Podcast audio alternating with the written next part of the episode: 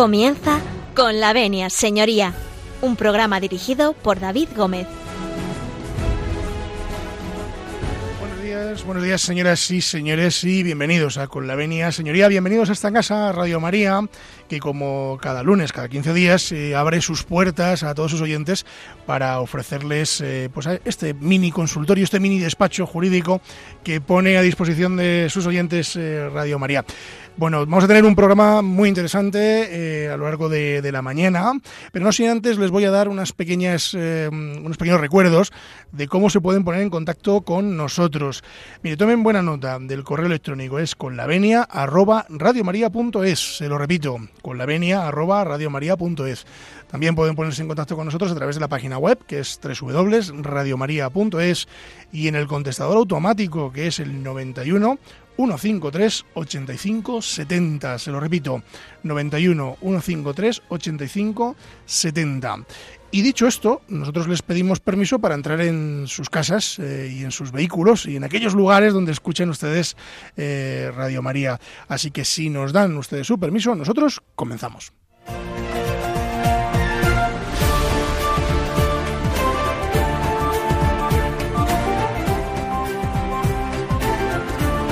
Tienen la palabra. Bueno, pues tienen la palabra dos repetidores. No es que les vaya mal en las notas ni, ni en las clases, pero que ya han estado con nosotros en los micros de Radio María. Eh, en los estudios tenemos eh, a don Luis Martín Más. Muy buenos días, don Luis, y bienvenido. Buenos días, preparado para el examen de septiembre que está ya a la vuelta de la semana que viene. bueno, recuérdanos un poco, refrescanos un pelín eh, quién es Luis Martín Más y a qué se dedica, aunque creo que es la segunda o la tercera vez que pasas por esta casa. La tercera vez que tengo el honor de venir a estar con vosotros y muy a gusto y muy, y muy bien con Javier, con el técnico, que de verdad es un, un honor y un placer trabajar es un con auténtico él. crack, ¿eh? sí. el, el, el, programa va solo y no te quiero quitar méritos a ti, ¿eh? pero es, él es el que lo, lo Si sustenta. no estuvieran los mandos, esto sería imposible. Por o sea, supuesto. Sí, desde luego. No, pues soy un abogado penalista, Uh -huh. es decir, que me dedico al derecho penal y de hecho de eso vamos a hablar hoy. De, bueno, no sé, anuncia tú si quieres. Sí, sí, lo que... bueno, tú tranquilo, tranquilo, adelante, adelante. Por eso cuéntalo, no, me dedico al derecho penal. Vamos a hablar de los juicios paralelos, juicios uh -huh. mediáticos, de todo el año que hemos pasado, de todos estos meses de tanta efervescencia del derecho penal en la opinión pública y bueno, ya, ya entraremos en detalle. Está casi más en la tele que, y en los telediarios que, que, en el propio juzgado. Efectivamente, efectivamente. No sé si es bueno o es malo, luego cada uno que saque sus conclusiones. Tiene aspectos positivos y aspectos negativos, pero bueno. Luego los trataremos. Y al otro lado de la línea telefónica, nada más y nada menos que desde Salamanca, tierra de mis amores, tierra charra, tenemos a nuestro queridísimo profesor don José Julio Cortés. Eh, muy buenos días. Muy buenos días, queridísimos todos, también vosotros. Bueno, ¿cómo, ¿cómo, ¿cómo, está la cosa por Salamanca? Bueno, eh, prima, la primavera salmantina ya la conoces, es estupenda. Ha, ha, tardado en entrar, pero está muy bien, gracias a Dios. Bueno, muy, muy divertida, muy bien. como, como, como echo de menos yo esa universidad y esos paseos por, por Fonseca. Has dejado Salamanca lo mejor de tu vida. Eso es verdad. Es normal. Oye, fueron unos años. Eres muy joven ¿eh? todavía, ¿eh? Aunque eres muy joven todavía. Ahora que veo a, al nuevo rector de la universidad, eh, a Ricardo, me acuerdo Ricardo de mis tiempos de consejo de gobierno y de, claro. y de estas cosas y la verdad que lo he hecho de menos. Tengo que reconocer que lo he hecho de menos. Sí, eh, la verdad es que sí. Don José Julio, eh, bueno, pues igual que hemos hecho con don Luis, aunque usted también es repetidor en esta casa, en el buen sentido, no le vamos a suspender y menos a un profesor, eh, cuéntenos un poco y recuérdenos un poquito a los oyentes quién es don José Julio Cortés. Encantado de ser un repetidor en tu, en tu brillante programa. José Julio Cortés es un procurador de los tribunales de Salamanca y aparte también comparte su, su profesión con la docencia, es profesor de Derecho Eclesiástico del Estado en la USAL de la Universidad de, de Salamanca y de alguna que otra asignatura más, eh, pero bueno, eh, también soy profesor del máster de mediación y de eso vivimos o sobrevivimos. Bueno, del, del máster de mediación recuerdo eh, que tenemos unas amigas en común que también han pasado por los micros de esta casa, sí, señor, eh, que es, sí, son Nuria y Gloria, dos procuradoras magníficas. Nuria y Gloria, a las, las que saludamos. Mis, mis socias vallisoletanas de, son procuradoras también y fuimos de la primera promoción de procuradores mediadores del Consejo General de la Procuraduría, sí señor. Fíjate. Buenas amigas. Y desde aquí le mandamos un saludo. Un saludo inmenso porque además escuchando. colaboran con nuestro programa muchas veces y, y están aquí con nosotros para, para, hablar de mediación precisamente, que es, eh, que es una asignatura olvidada muchas veces y poco, poco explorada, ¿no? Pero que tanta falta sí, hace. Sí, señor, completamente de acuerdo contigo. Y ellas son unas grandísimas expertas, además. Bueno, pues hechas las presentaciones, eh, si os parece, vamos a hacer un pequeño alto en el camino. Y para esto mm, me han chivado que don Luis Martín nos trae una música. Cuéntenos. Pues sí, me has dado el, gusto, la opción de, elegir la música para el programa y he elegido a Mozart en las dos ocasiones. Lo primero que, me gustaría que oyéramos es el tercer movimiento del, piano para el concierto para piano número 22 de, Mozart en mi bemol mayor. No se va a poder escuchar entero, vamos a poder escuchar sí, porque estaríamos aquí un rato, ¿no? Bastante, Bastante. Y seguramente querríamos oírlo todo el día y no haríamos otra cosa porque es una, una, música maravillosa. ¿eh? Don José Julio, ¿qué le parece? Me parece maravilloso, sabes que soy un melón malo empedernido, pese a que pese a que yo prefiero eh, la música vocal, me, gusta la ópera con locura. Ahora Mozart, evidentemente, ante un maestro como estos hay que quitarse el sombrero y poner la oreja. Pero José Julio, espérate a la segunda música que es vocal y es de ópera y te va a gustar, también de Mozart. José Julio, yo soy como usted, yo aunque no lo parezca fui tenor primero de un coro, y eh, he hecho muchas cosas en mi vida y, me encanta, me encanta ese, ese, ese, tipo de música. Bueno, pues vamos con Mozart. Ustedes no se marchen porque a la vuelta, a la vuelta vamos a hablar de juicios mediáticos con don José Julio Cortés y con don Luis Martín Más.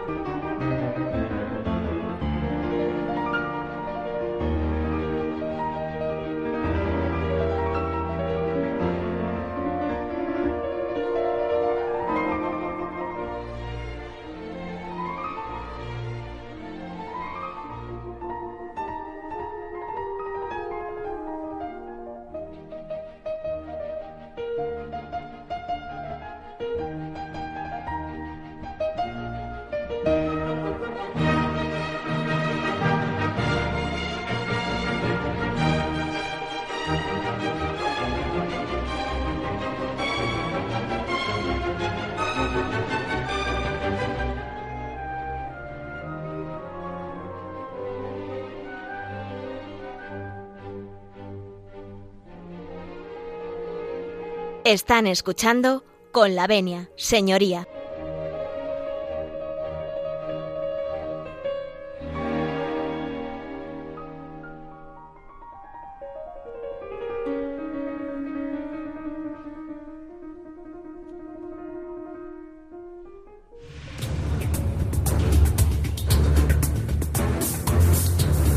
El caso de hoy. Comenzamos con el caso de hoy y como ya les veníamos eh, anunciando, ya le hemos anunciado antes en, nuestra sección Tienen la Palabra, vamos a hablar de juicios mediáticos. Y para eso contamos con, dos grandes profesionales como son don José Julio Cortés, eh, profesor de la Universidad de Salamanca, que al otro lado del teléfono está con nosotros, y a don Luis Martín Más, que se encuentra con nosotros en los estudios. Bueno, yo voy a lanzar la pregunta al aire. ¿Qué es un juicio mediático, don Luis Martín Más?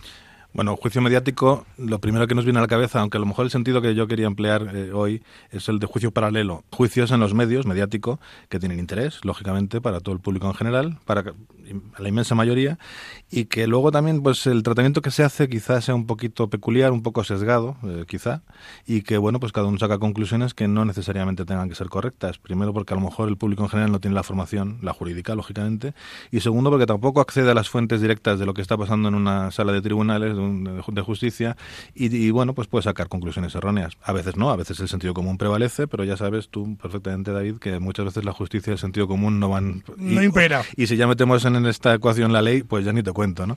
A veces eh, las soluciones aparentemente justas no son las del sentido común. Generalmente sí, ¿eh? que conste la, la inmensa mayoría de las veces. Y la ley va en el mismo sentido, pero a veces son cosas incomprensibles. Don José Julio, ¿cómo va el sentido común?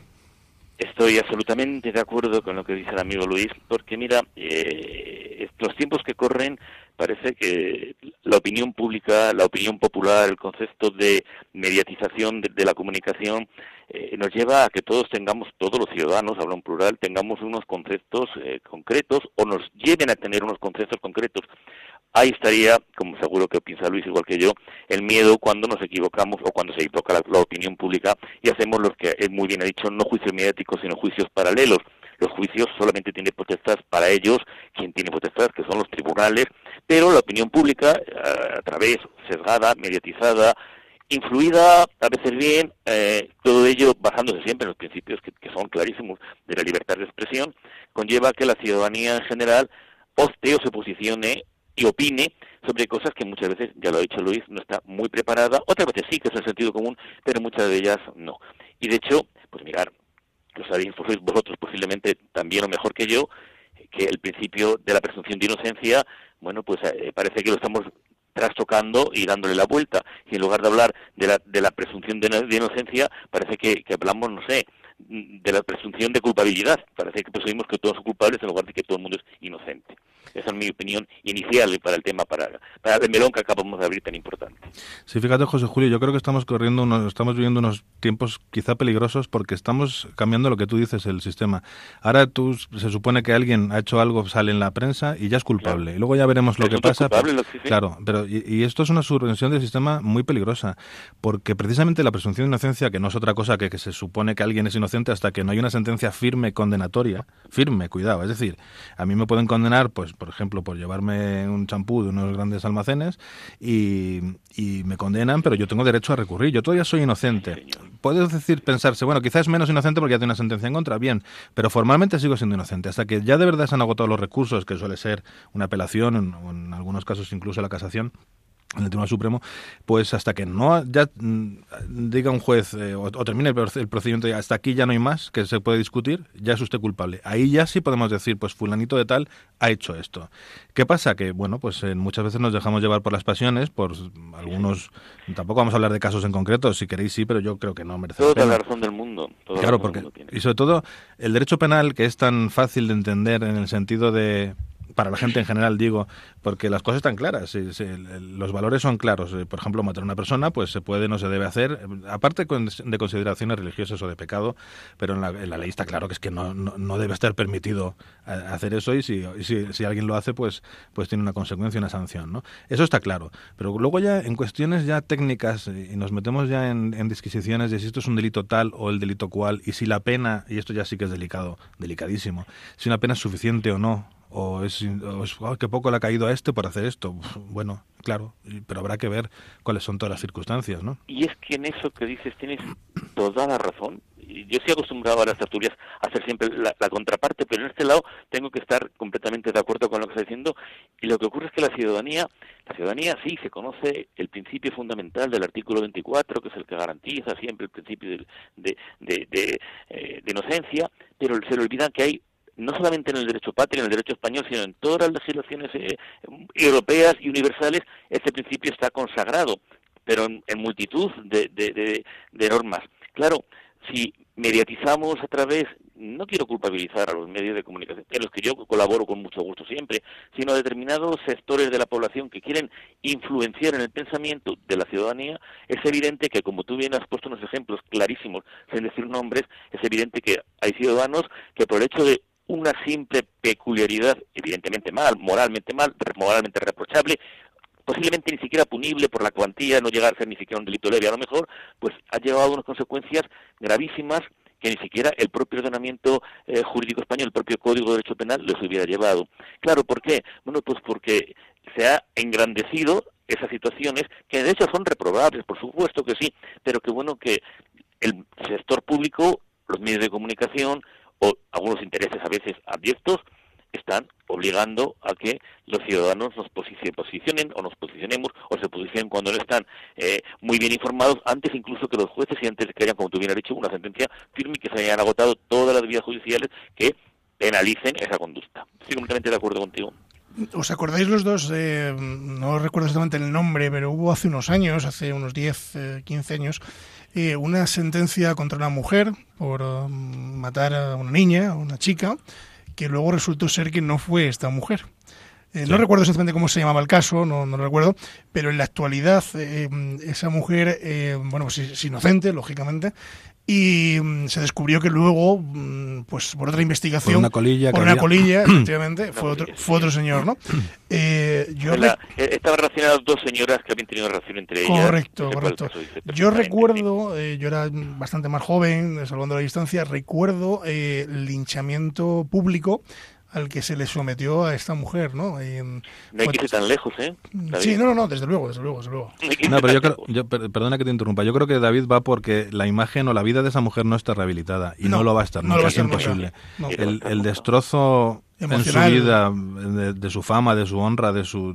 Evidentemente eso no, no Nosotros somos juristas y, y, somos cautelosos siempre cuando hablamos, o tratamos de serlo, incluso en los pequeños círculos, siempre, bueno, aunque nos parezca la culpabilidad eh, y el principio de inocencia, que todos sabemos que tiene la carga de la prueba en los temas penales, que cambia siempre a diferencia de los civiles, que carga la, carga de la prueba en los temas penales la tiene que hacer el que lo está el que está denunciando o el que está diciendo es, esa situación contra esa otra persona, el, al imputado o como se llama, se denomina al investigado. bueno, pues vosotros pensar pensar, pensar cómo, cómo el, ciudadano medio ahora mismo ya se roga esa potestad y juzga y se pone ya a, calificar. Vosotros pensáis que en cualquier otra faceta de cualquier otra profesión, medicina por ejemplo, yo llegara y dijera, no, no, eso es un cáncer no sé cuánto, no sé qué, y, diera ya la, dosis hasta de quimioterapia que tuvieras que dar, sería una, una, una, por mi parte, una, una insensatez, como jurista que soy. Bueno, pues en nuestra profesión sabéis que la ciudadanía ahora, la ciudadanía, no quiero poner adjetivos ni nombres particulares ni propios, la ciudadanía en general opina, que muy bien que opine, pero es que juzga, sentencia, tipifica y penaliza conductas que evidentemente le carecen muchas veces de, de, de este rigor científico que tienen que tener para, para bueno, pues para, para pensar así y, demoniza al, juez que ha dictado esa sentencia. Hay que ver que no debe estar bien de la cabeza, o habrá que expulsarle de la carrera, o al abogado que se atreve. ¿Cómo se atreve a, defender este abogado a este señor que es tan criminal? Y fíjate lo que ha hecho. Mm, no quiero entrar en, en camisas de once varas, pero una sentencia reciente, hace poco, muy poco, la más criticada de todas en los últimos tiempos, me llamaron también de un medio para comentarla, eran doscientos y pico folios, y yo tuve la la humildad de decirle, no la he leído entera, la he ido, la he, ido entre líneas y evidentemente todavía no sé quién ni siquiera para analizarla. Y ha pasado dos días de, de, de, que hubiera salido la sentencia. En cambio, la ciudadanía estaba ya, bueno, ya sabéis cómo. Bueno, los medios, eh, las redes sociales, en fin, es tan peligroso eh, este tipo de, de cuestiones ¿no? que, que, de repente se convierten todo, todo el mundo nos convertimos en juez, parte y casi verdugo, ¿no? De, es, lo que decía, es lo que yo estaba diciendo en estos momentos, que muchas veces nosotros en medicina no, no, interferimos, O, en arquitectura, o en, técnicamente hablando me refiero, o en cualquier otro tipo de profesión, en la nuestra sí, el, el ciudadano se opone rápidamente en gran, como si fuera un gran conocedor de la ley y opina de una forma eh, a veces muy temeraria, ¿eh? muy temeraria, vulnerando todo todo el derecho a vida y por haber y, guiándose solamente muchas veces del cuore y del corazón, otras veces no sé tampoco de, de, por qué fines o por qué circunstancias, pero lo que está claro es que la presunción de inocencia en este país últimamente pues parece que no sé, no funciona con, con los criterios que debería funcionar, en mi opinión, ¿eh? muy, muy personal. ¿Y, por qué pasa esto con nuestras profesiones, con el derecho? Yo, yo tengo una teoría, yo, o sea, una explicación, eh, a ver si, a ver si coincidís conmigo. Yo creo que el, problema, el problema, la circunstancia de que en el derecho trabajamos con palabras, con conceptos jurídicos, y claro, la gente habla en castellano, en el idioma que sea, y tiene sus conceptos también, tiene los significados de las palabras. ¿Qué pasa? Que muchas veces no coinciden.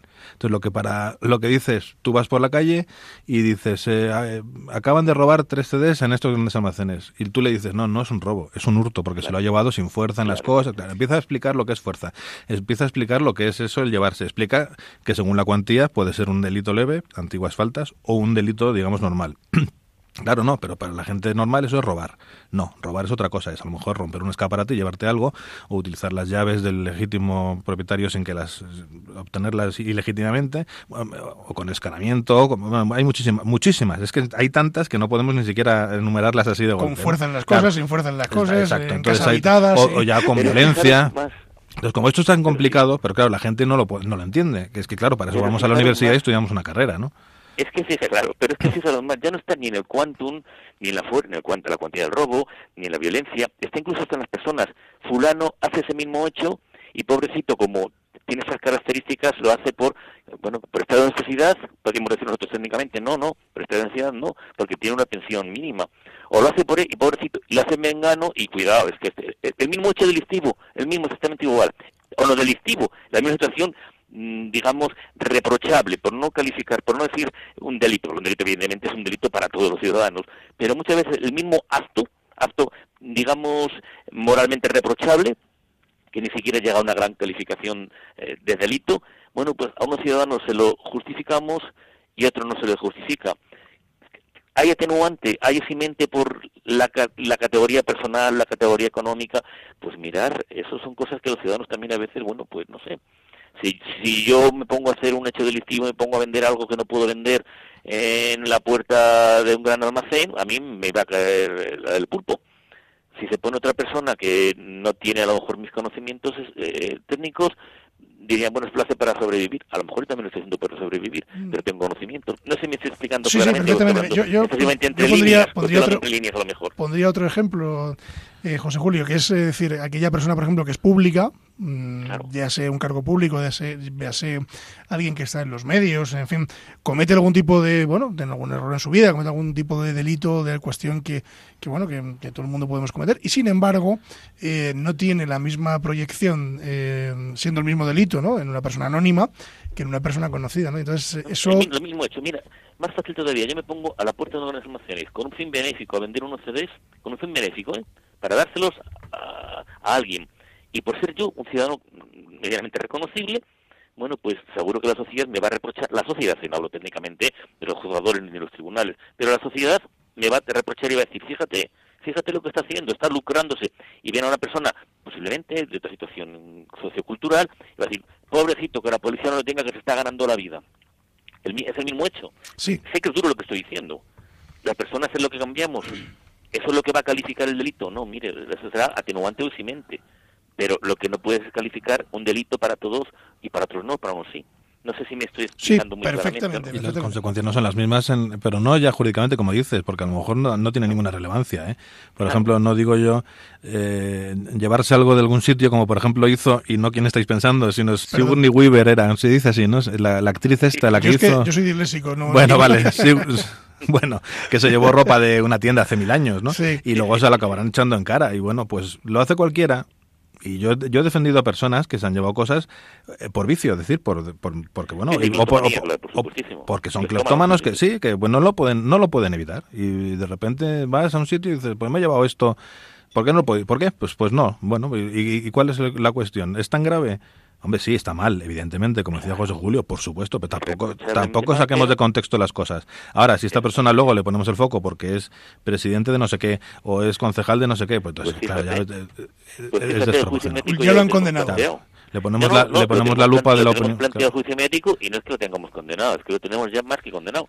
bueno, hay alguno que tiene ya redactada la sentencia antes de antes de la celebración del juicio. Por supuesto. Pero es que... y, tú, y ves opinar a gente sobre, sobre cosas de estas que no tiene ni la más ligera idea y están dando unos razonamientos que ellos los consideran legales y no es que no sean legales, son en todo caso, como muchos serían, no sé, razonablemente correctos, en todo caso, pero o, moralmente eh, comprensibles, pero lo que no son es absolutamente para nada de, con técnica legal y con técnica jurídica. Montones de ellos que se ven por escrito ahora mismo, ¿eh? en muchísimos medios. Hablabas antes, José Julio, de que te llamaron de un medio de comunicación para que opinase sobre una sentencia de 200, 200 lo que sea, folios, ¿vale? Claro, tú dices muy prudentemente, pues no puedo hablar, porque no la he leído entera, no la he leído tranquilamente. Yo añado más. Tampoco has visto el juicio, porque tú no estuviste en esa causa. Claro. Entonces, en ese caso, que todos sabemos cuál es, eh, que me parece que la víctima declaró durante una mañana entera, creo que estuvo cuatro horas. Claro. Hay una cosa que se llama en, la jurisprudencia, en la ley, la inmediación. Es decir, el juez tiene que ver las pruebas por sí mismo. Y eso no lo hace en los juicios mediáticos, en los juicios paralelos. Eso no, no existe, porque, no, eh, claro, ni siquiera el periodista que opina que luego ya traslada también la, opinión que da un periodista, pues influye en la opinión que podamos tener los demás, eh, según si, sigamos o no a ese periodista. Incluso basta que lo diga un periodista en concreto para que pensemos lo contrario por sistema. Pero claro, no están en la sala de vistas.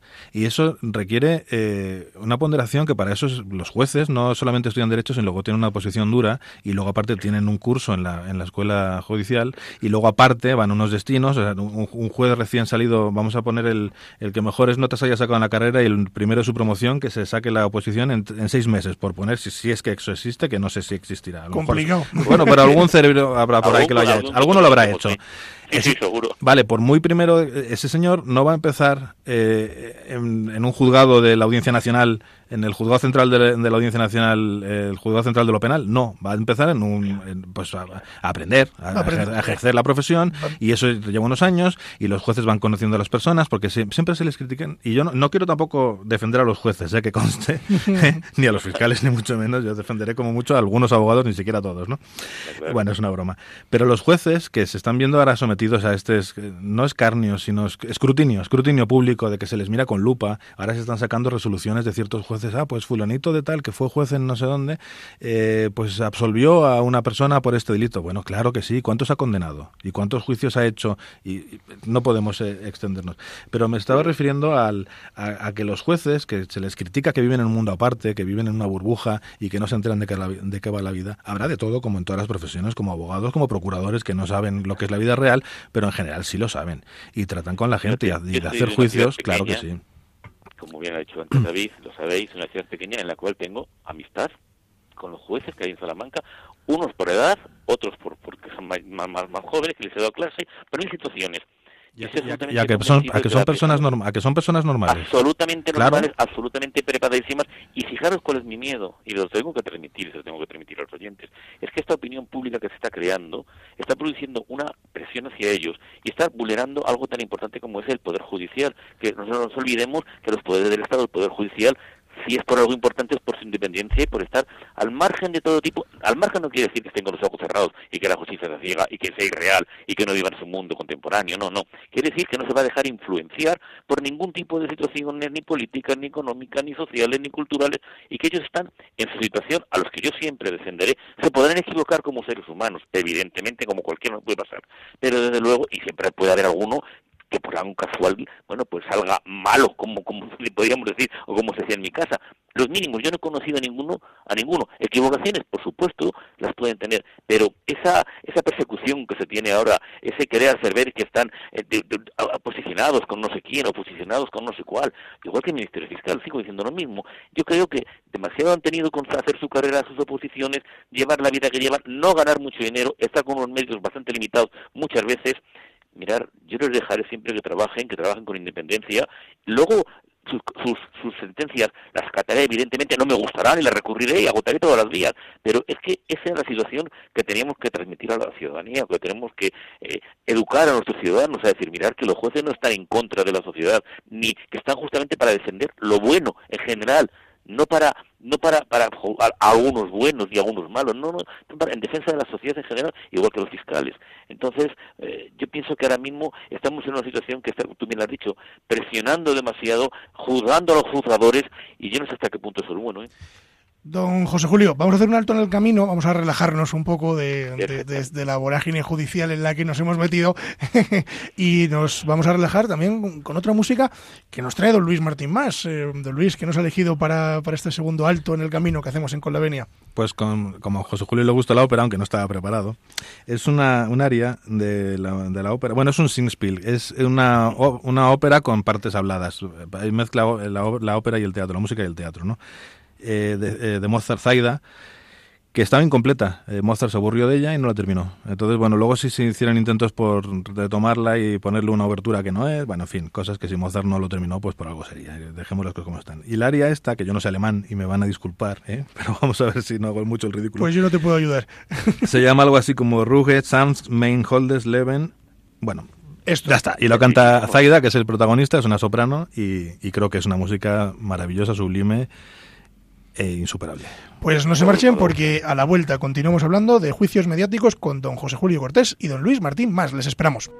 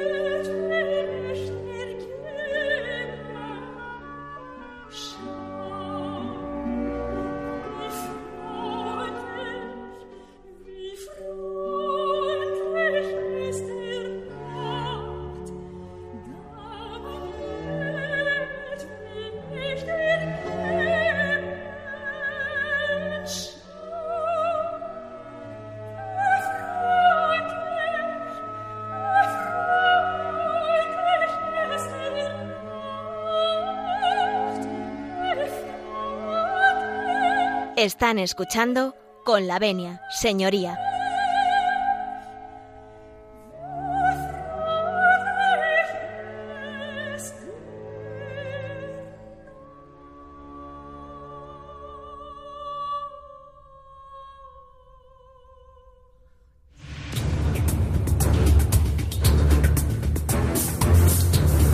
El caso de hoy. Seguimos, seguimos con el caso de hoy, seguimos hablando de juicios eh, mediáticos y con el abogado don Luis Martín Más, que tenemos eh, aquí en los estudios de Radio María y al otro lado del teléfono, eh, desde Salamanca, tenemos al profesor don José Julio Cortés, profesor que también nos hemos dicho que también es, usted procurador, que se nos ha olvidado decirlo, por lo menos a mí. bueno, hablábamos de juicios em, mediáticos. bueno, mm, nos habíamos quedado un poco en esa mm, vorágine que existe en la actualidad, ¿no? De, de juzgar al juzgador, ¿no? Es decir, de, si efectivamente los jueces emiten sentencias o no. A mí me llama mucho la atención de, mm, los procedimientos penales, y, hablo desde la más pura ignorancia, porque yo no, soy penalista, eh, pues eh, que efectivamente el juez tiene que valorar esa prueba. Y entonces, eh, si el juez valora esa prueba, y el juez eh, celebra un juicio y ve a los testigos, escucha a los testigos, ve los vídeos, analiza el arma homicida, eh, los peritos, etcétera, etcétera, cuánto difícil es luego emitir un, un, juicio de valor, ¿no? Es decir, entiendo que esa labor no la puede eh, hacer la sociedad, la tiene que hacer un, juez. En, decirme. Claro, es que no le corresponde a la sociedad. La sociedad puede opinar, hay un derecho a la información, a ser informados, eh, tenemos derecho a conocer lo que pasa en, España o en, el resto del mundo y que los periodistas, que es una profesión eh, fundamental, de hecho le llaman el cuarto, el cuarto poder, tienen mucha influencia y mucha importancia y son necesarios, son imprescindibles. Ahora bien, en temas que no son los nuestros, decía José Julio, claro, nos, nos ponemos a, opinar si este, esta enfermedad es esta de un médico y, o, o criticar porque el tratamiento que ha hecho. Es decir, ¿cómo se le ha ocurrido dar siete puntos de sutura? Yo habría dado doce. Bueno, esto no ocurre en esas profesiones. Claro, si sustituimos eso mm, por la opinión pública, ¿qué tenemos? Las turbas, las las asambleas, digamos, de hecho, las y, pues ponemos a la gente en la picota y ya está. Podemos volver a la Edad Media y sacar al reo a la calle y que allí lo la justicia. O como en, eh, a un dictador, Ceausescu, el dictador de Rumanía, que le juzgaron en un juicio sumarísimo en una tarde y por la noche estaba ya ejecutado.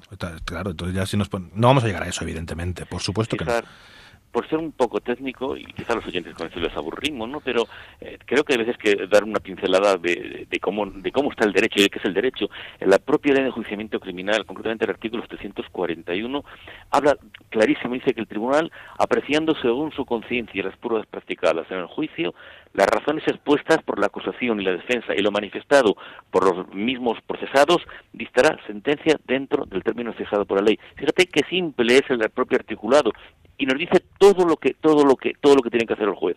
Tendrá que apreciar y valorar las pruebas según su conciencia. Valorarlas según por eso tiene que ser libre de practicarlas. Claro, si este este concepto tan básico, tan básico, tan básico de la ley de enjuiciamiento criminal lo coge la prensa, mira, yo voy a contar un detalle personal. Eh, llevé hace no mucho un juicio, estuve de procurador, evidentemente, que es lo que soy, y nos hicieron un juicio medianamente mediático. Digo medianamente porque en Salamanca tampoco hay grandes problemas gravísimos, ¿no? Una gente relativamente conocida y salió una foto en, los medios digitales en los cuales salían los eh, eh, los investigados que ni siquiera eran imputados todavía ni había habido sentencia salíamos el abogado y el procurador detrás en los medios digitales aparte de poner un cabecero espantosamente mal se metían también con nosotros y nos llamaban sinvergüenzas también Claro, cuando lo es la familia de los profesionales, eh, nos cuento el disgusto, el cabreo, la indignación que sufren. ¿Por qué? Bueno, pues porque sin haber habido nada, que luego se sobreseyó el asunto de procedimiento, bueno, pues en una ciudad tan pequeña, pues los titulares aparecían todos, profesionales incluidos, claro lo que os digo, como sinvergüenzas y poco más que no sé. Entonces, claro, eh, ante esa situación, ¿qué hacer? ¿Qué hacer? entras en el juego, pides el derecho de rectificación, el derecho al honor, te calles y dices, mirar, sois unos incultos, eh, estás moviendo la opinión popular, la estás moviendo hacia qué lado la quieres mover. Eso es lo que tenemos que tener eh, los ciudadanos ahora, esa precaución de saber leer y de saber escuchar y de saber interpretar lo que nos quieren decir. Es difícil, ¿eh? Porque yo pienso que, ahora sigo, sigo opinando lo mismo, que todo el mundo habla de derecho y con una ligereza grandísima sin haber abierto ni siquiera un código suicida, pero bueno, van, para los derroteros. No, pero mejor que no lo abran porque es, que no se puede coger el código penal y leerlo y ya, se, ya he aprendido derecho penal, no, ni muchísimo menos. Muchísimo menos. El problema, lo que estás diciendo es, muy grave por la identificación que hay. Eh, quizá no os pase tanto a los procuradores porque no, estáis tan expuestos, pero los abogados penalistas es que te, identifican con el cliente. Y yo, que, creo que soy una persona mínimamente honrada, mínimamente decente, soy una persona normal, eh, pero que soy penalista y fundamentalmente defiendo y fundamentalmente un penalista defiende, que defiende, me refiero a que puedes acusar, ¿no? un abogado también puede ejercer la acusación particular, ¿no? Cuando defiendes a la víctima. Pero cuando defiendes normalmente defiendes a gente que es culpable. Porque la policía no va deteniendo por... Ala, el primero que ve, ¿eh? usted le, acuso de esto. No, hay unas investigaciones, hay unos indicios. Luego prosperarán o no, o no, habrá una sentencia condenatoria o no, pero generalmente la policía, pues, es el, ese mito de la... era, me parece, en la película Cadena Perpetua, ¿no? Que le preguntaba a uno, pues tú por qué estás aquí? Bueno, pues porque me parece que hacía una palabra, decía, mi abogado se equivocó, ¿no? No, bueno, no, la cárcel no está llena de inocentes, ¿no? Las cosas como son, ¿no? Pero claro, yo como persona, como digo, una persona mínimamente normal, estoy en contra de, que se cometan delitos, lógicamente. Entonces, si yo defiendo a una persona por violación, por robo, por asesinato, no estoy a favor del robo, del asesinato ni la violación. Y tampoco colaboro con mi cliente a la hora de cometer un robo, un asesinato y una violación. Entonces, que os llamaren en ese caso concreto sinvergüenzas, pues es una falta de, de, cultura, de educación o de conocimiento de lo que es la realidad. Pero, claro, luego cuando nos pase algo a nosotros o a nuestra familia o a alguien eh, cercano o a un amigo íntimo, un amigo, a un conocido y le, detengan por algún motivo, sí queremos que nuestro abogado le defienda, ¿no? El, su abogado que sea. Claro, entonces, pero esto es elemental, es como el médico que opera, pues tampoco está bueno, es que es que es distinto. La profesión está, eh, las cuestiones jurídicas son distintas. Yo quiero. pero, en los tiempos que corren todavía más, fíjate, yo llevo 30 años de ejercicio ¿eh? y, bueno, 29, hay que, voy, a ser, voy a ser estricto en, las palabras, y, y yo he notado un cambio cada vez a más, a más, y no voy a decir a peor, a muy diferente. O sea, yo reconozco que antes, cuando íbamos en comisión judicial a realizar cualquier actividad profesional, yo veía que el ciudadano lo tomaba en serio, no te voy a decir que fuera temeroso de la ley, un concepto un poco antiguo a lo mejor, pero sí respetuoso con lo que estábamos haciendo. Ahora lo noto que nos... Don José Julio, si me permite, voy a hacer un símil. Y creo que el ciudadano debería ser temeroso de la ley igual que de Dios, ¿no? decir, hay que ser temeroso. Claro, evidentemente. bueno, te voy a poner miles de ejemplos, David. Yo iba a hacer un lanzamiento o iba a hacer un embargo por imperativo de ley. Yo no iba a hacer maldades a nadie por, por porque me daba la gana a mí. Yo iba cumpliendo un mandato judicial y un encargo judicial y, ejerciendo mi profesión y yo veía cómo se comportaba la gente. No te cuento ahora lo que veo. ¿eh? Claro. Pero lo tenemos... Esa situación ha cambiado y se ha extrapolado a toda la justicia. A, a los letrados, como decía muy bien Luis, a los procuradores, a los jueces, al Ministerio Fiscal. ¿Por quién es el culpable? Pues yo no quiero poner nombres ni apellidos, pero lo que está claro es que a lo mejor nosotros nos hemos dejado eh, comer el terreno y no lo hemos visto en su sitio, o es que hay unos intereses porque nosotros la justicia no sea tan independiente, no lo sé, y que no estemos, no lo sé, no lo sé, tengo tengo mis dudas y mis sospechas, y sí que tú notas esas diferencias de hace veintitantos años para acá, se va notando por diez y a pasos agigantados, ¿eh? O sea, los, los jóvenes letrados, los jóvenes jueces, los jóvenes procuradores, los jóvenes fiscales, los jóvenes letrados de Administración de Justicia, lo van a tener eh, verdaderamente complejo porque la sociedad los está perdiendo, si no decir el respeto, sí, sí la seriedad con la que tenía que tratarlos muchas veces. ¿eh? Pero pasa también en la sanidad, por ejemplo. Ya no se respeta al médico. Ahora hay una, una cantidad de agresiones en los, en los centros de salud, en los ambulatorios. Eso no ocurría hace 20 años. Ni al profesor. Yo creo que es generalizado y lo que nos toca a nosotros, pues, pues sí, es cierto. Y una cosa que decías, José Julio, antes, eh, de la presión, de, los intereses que puede haber para llevar un asunto de una manera o de otra, eh, por la opinión pública hablo, ¿eh? ¿Tú crees que esto está influyendo o puede llegar a influir de verdad en los jueces? ¿Que van a condicionar sus, sus sentencias en función de lo que pueda pensar luego la opinión pública? La condición humana nunca se sabe. Yo pienso que no. Quiero pensar que no. Claro, si el juez está a punto de jubilarse o cambiar de destino, si el juez tiene algún problema de alguna índole que no está en sus plenos eh, actos, eh, por decir que está sesgado por alguna peculiaridad, pues yo no sé hasta que somos seres humanos y la influenciabilidad, tú sabes que, que, a veces que, bueno, somos más vulnerables ante unas situaciones que otras y los jueces son seres humanos, estoy de acuerdo. Estoy convencido que el 90% no. Hay otros cabe la posibilidad, pero claro, como seres humanos, pero en cualquier otra ocasión puede pasar que fueran eh, presionados o que fueran, eh, no sé, pero siempre cuando es un, colegio, un, tribunal colegiado podrán presionar a uno que esté en esa situación que digo de desamparo personal o de problemática personal, el resto de, magistrados o jueces no, evidentemente, y no van a sentirse ni presionados ni, ni, ni, por, por, la opinión pública, ni por los medios, ni por nadie. Estoy completamente convencido. Alguna situación puntualísima, circunstancias personales, pues puede haber, como todo en la Viña del Señor, claro. Pero vamos, yo pienso que quiero pensar y quiero pensar que no. Don José Julio, yo quería hacerles eh, una pregunta a los dos. Eh, por ejemplo, en un caso mediático, donde hay un, pues, eh, un investigado, ¿no? porque todavía los medios de comunicación siguen, siguen diciendo en alguna ocasión imputado. No está mal dicho, ahora son investigados. A mí me gusta más imputado. ¿eh? A mí también, a mí también me gusta más imputado, lo que pasa que, bueno, eh, ahora, pero bueno, ahora hay que decir y investigado. Yo me antiguo, yo también pienso, me, gusta más la es que estamos chapados a la Incluso esta, esta, mañana en los tribunales ha habido un señoría que me ha dicho, bueno, si, si, no, si me da igual, porque dijo también imputado, y dice, yo no he investigado, dijo, bueno, si me da igual, dejaron lo que la dice. Esta mañana en, en, yo, tribunales. Yo os pregunto, si un investigado barra imputado eh, en un juicio mediático eh, sufre esa pena del telediario, ¿no? Eso que, conocemos los abogados como la famosa pena del telediario, es decir, eh, alguien que se expone ¿no? a una noticia pues muy mediática. ¿cómo se, si, si realmente luego después este señor es inocente o medio inocente o no lo hizo del todo, ¿cómo se resarce eso? Es complicadísimo, ¿no? Te lo va a explicar Luis mejor que yo, pero sabes que el derecho de rectificación. El otro día, ayer o ayer, he visto en un programa estos súper mediatiquísimos de la televisión cómo le obligó en sentencia a rectificar y a leer la sentencia.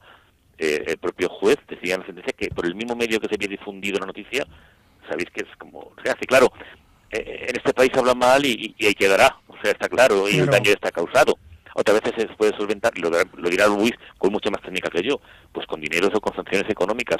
Pero claro, si el daño está hecho, los daños morales, los daños personales, los daños familiares, los puedes compensar con dineros, pues mire, hay veces que yo prefiero que me llamen una cosa y que no se entere mi familia lo que me ha llamado, porque no me gusta lo que me ha llamado. Es que yo, no lo voy a solucionar ni con 30, ni con 600, ni con 6.000 euros.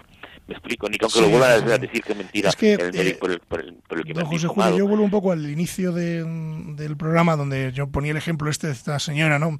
Que, que luego resultó ser inocente, que actualmente vive en Inglaterra, es decir, hasta el punto de que ha tenido que marcharse del país, a pesar de que es inocente, ¿no? porque, porque bueno, así lo han dicho tribunales y me parece que anda pleiteando en el Tribunal Supremo una indemnización, cosa que me parece loable porque estuvo en la cárcel varios años. Eso sí que es verdad que fue un error judicial, eh, pero bueno, yo hace poco la he visto en, aquí en, España en una entrevista. Bueno, una entrevista no, fue un coloquio que, que hicieron.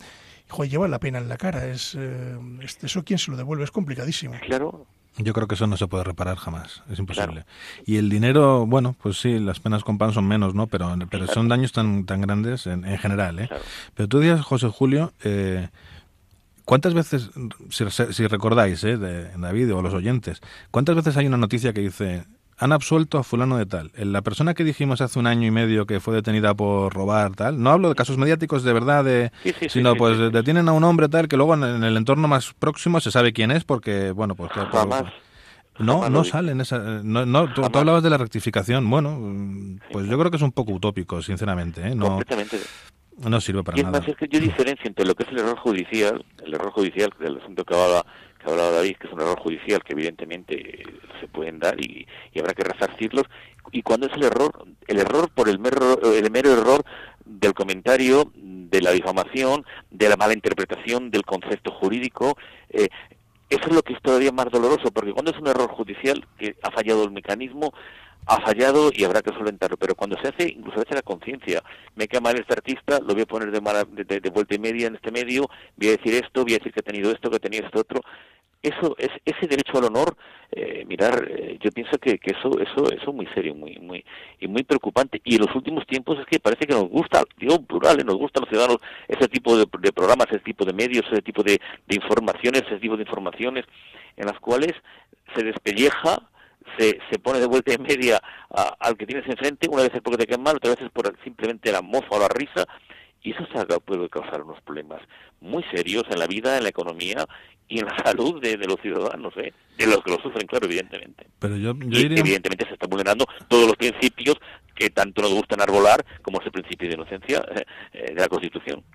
Eh, yo iría un poco más lejos, porque al fin y al cabo no estamos hablando más que de opiniones y de reputación, de fama, ¿no? De, bueno, pues ahora mismo vas con el lastre de, de que vas con el San Benito de que eres un ladrón de, de supermercados, por ejemplo, y luego, bueno, vamos a dejarlo, que ya de por sí es bastante grave, pero cuando te va a juzgar un jurado, sale a la luz un asunto y todo en todas las tertulias de los programas de televisión de por la mañana, por la tarde y por la noche hablando de si el acusado ha hecho esto, el, investigado, el imputado, como queramos llamarle, si hizo lo otro y sacan aquí grabaciones de no sé qué y sacan cosas que están en la causa que, que si queréis ahora os cuento muy brevemente porque este, este tema daría para estar aquí 10 días seguidos sin parar, noche y día.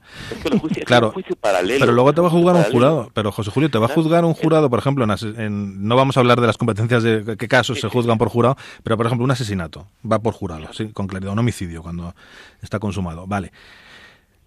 ¿Qué opinión va Ya va, va a juzgar ese jurado. Supongamos un, hecho... Yo pienso que el, jurado ya del, del, del tribunal no puede estar intoxicado, incluso yo creo que está incomunicado, lo creo, lo afirmo. No, pero yo me refiero, no, no, no, no, sí, pero, en la previa. Claro, casos mediáticos que hemos tenido este año, de un niño que un niño en Almería. yo pienso, claro. y tú sabes más que yo, muchísimo más que eres letrado en ejercicio y más penalista, los recusaréis, yo recusaría a cualquier, ante cualquier duda de cualquier eh, posibilidad de, de, intoxicación por parte de un miembro del jurado, del, jurado de comillas profesional, del que está nombrado por el tribunal, yo lo recuso. De hecho, alguno que yo he visto en la práctica ha recusado 300 veces, o sea, ya se han puesto a recusar y a recusar y a recusar ante la maligna sospecha. Pero no se puede recusar a todo el país, ¿no? Claro, esa es la cuestión, no puedes recusar a una provincia, no, una, país, una, una, provincia, porque esto va por cuestión, es provincial. Pero el, pero yo, yo que sí he tenido algún jurado, eh, les preguntas, en casos que no son mediáticos, que a lo mejor sí salieron en su momento en la, en la prensa o en televisión, en un breve, y bueno, pues pasaron de largo porque, bueno, pues no todas las muertes son, son interesantes mediáticamente, no tienen interés periodístico, ¿no? Eh, y luego les preguntas tú, en las, tampoco vamos a hablar cómo se selecciona un jurado, pero en, digamos el primer contacto que hay con los posibles candidatos, no, no los que vayan a ser los eh, posibles jurados que se pueden recusar y los, te los puedes quitar de en medio cuatro pues, sin, sin, motivo, sino al principio les preguntas, ¿y usted, bueno, a qué se dedica? Tal, preguntas generales para ver un poco cómo ve. El fiscal pregunta cosas que no son las mismas que preguntan las defensas, lógicamente. Pero una cosa que yo suelo preguntar es, ¿usted se ha informado, ha buscado en Internet sobre este asunto? Y casi todo el mundo dice que sí. Claro. porque dicen, no, mataron a, por, ejemplo, ¿eh? sin, sin, ningún caso... aunque no busquen, lo van a ver. Claro, no, pero que pero van ya con algo buscado. dicen, mataron a un joyero, mataron a un joyero tal día. Sin, no hago referencia a ningún caso concreto. Mataron a un farmacéutico que atracaron en, tal ocasión. Eh, lo buscan, lo buscan, porque cuando se les cita para ser jurados, pues, claro, pues se les informa lo que van. Yo, a mí me vino una clienta, bueno, no, no clienta, vino a consultarme hace un par de años una señora que lo que quería era, que no quería ser jurado. Entonces, eh, es que claro, es que este asunto es un... El, no venía para que yo la defendiera de nada, es que la llamaron para ser jurado en un, en un asunto y, y, lo miró y lo miró y lo estuve yo mirando con ella en el despacho, no me acuerdo, ahora era un asesinato y había tenido cierta repercusión muy pequeña, o sea, yo no sabía no, no sabía de la existencia de ese asunto, un asesinato en Madrid y no quería, estaba asustadísima tal y yo le dije lo que tenía que hacer de, bueno, pues usted diga lo que piensa y lo que cree y luego ya si le eligen pues pues tendrá que hacerle su labor como claro, entonces van contaminados pero entonces, claro, si hay un asunto muy mediático, y pongo el ejemplo que decía de, en Almería, que, de, un niño que ha, sido asesinado hace, hace unos meses, ¿cómo encuentras un jurado que no sepa es imposible. Entonces, hablábamos, saco esto colación porque hablábamos de que yo creo, como dices tú, José Julio, que los jueces no se dejan influir. O sea, eh, seguirán dictando sentencias aunque no gusten al público. O sea, aquí no estamos para agradar al respetable. Aquí estamos para hacer nuestro trabajo cada uno, los jueces, los fiscales y los, y los abogados. Si no te gusta, pues, pues vete al teatro y, o al cine a ver lo que tú quieras ver, ¿no? Eh, pero el jurado es que es, un problema muy muy grande, es grandísimo, tiene una dimensión... En resumidas cuentas, yo siempre lo, lo, lo, lo veo en un problema del límite eh, lo he tenido que ver, que lo he tenido que ver técnicamente, eh, académicamente, es un problema del límite de la expresión de libertad, de la libertad de expresión. Depende del límite y hasta dónde puede vulnerar y qué es lo que se puede vulnerar con lo que es la información, es, es la pescadilla que se muerde la cola o que fue primero el huevo o la gallina. Es un problema de libertad de expresión. ¿Hasta dónde podemos llevar el límite máximo como un derecho fundamental que es el de la libertad de expresión, que todos podamos opinar, podamos conocer, hasta cuándo estamos, cuándo estamos informando y cuándo estamos opinando? en los medios. Claro, si a mí me dicen que en la calle O'Donnell 14 ha fallecido un señor víctima de dos disparos hechos por JP Papé, evidentemente estoy informando. Calle O'Donnell, JP, dos, dos disparos, y no estoy diciendo más. Si ya entro y digo que es un delincuente común que tiene grandes antecedentes penales y que encima estos psicómanos, no sé cuántos más, ahí estoy, ahí estoy más que informando, estoy opinando, informando y opinando. Y ya estoy prejuzgando posiblemente o influenciando la, la, personalidad del que vaya a juzgar o del que vaya a estar en un, en un, en un jurado. Claro, ¿con dónde ponemos el límite? ¿Dónde los juristas, que eso es cosa nuestra, evidentemente? ¿Dónde ponemos, y más en estos tiempos, dónde ponemos el límite a, decir, fulano es muy buen artista o muy buen cantante o decir no es, lo peor que hay y lo más Julio. Es complicado poner ese límite, es complicado, pero nosotros sí que tenemos límite al tiempo y, bueno, esto nos da para 10 programas. Entonces, yo se me acaba de ocurrir un tema. Yo les eh, emplazo a los dos y a alguien más que se nos anime a, a hacer ¿por qué no hacemos un programa sobre la ley del jurado? Tan desconocida eh, para nuestros oyentes y tan interesante, porque cuando uno le nombra un jurado no sabe qué hacer. Mm. Y nos puede pasar a cualquiera. Bueno, a los abogados no, afortunadamente, ni a los procuradores. pero... Los, técnicos en Derecho no, incluso los estudiantes de Derecho tampoco. Tampoco. si no me equivoco. Así que yo les lanzo el guante a ustedes dos para que preparemos un programa para nuestros oyentes, que puede ser muy interesante de hablar de la ley del jurado. Podemos, eh, podemos ayudar a, que objeten conciencia los miembros de un jurado. Claro, que a lo mejor no quieren participar en un jurado y a ver cómo se hace, porque sí que es verdad que estas consultas son más habituales de lo que parece en los despachos. Oye, yo no quiero ser jurado, tal. Eh, ser jurado no es nada malo, lo que pasa es que, bueno, si tienes algún prejuicio, lógicamente, pues mm, eh, tienes que, intentar valer tu derecho. Se nos ha acabado el tiempo. Don eh, José Julio Cortés, desde Salamanca, profesor, muy buenos días, muchas gracias y, bueno, pues mm, gracias inmensas ¿no? por participar con nosotros. Muy buenos días y gracias a vosotros por invitarnos.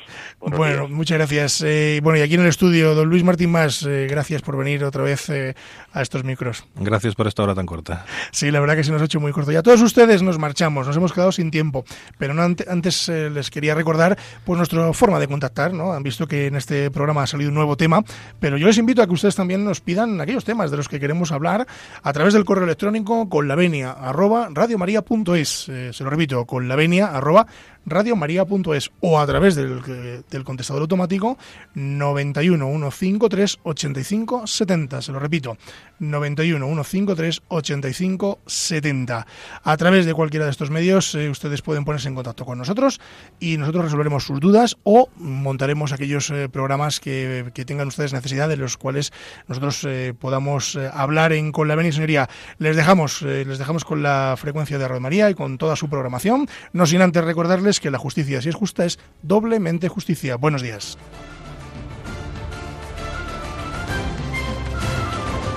Les hemos ofrecido Con la Venia, Señoría, un programa dirigido por David Gómez.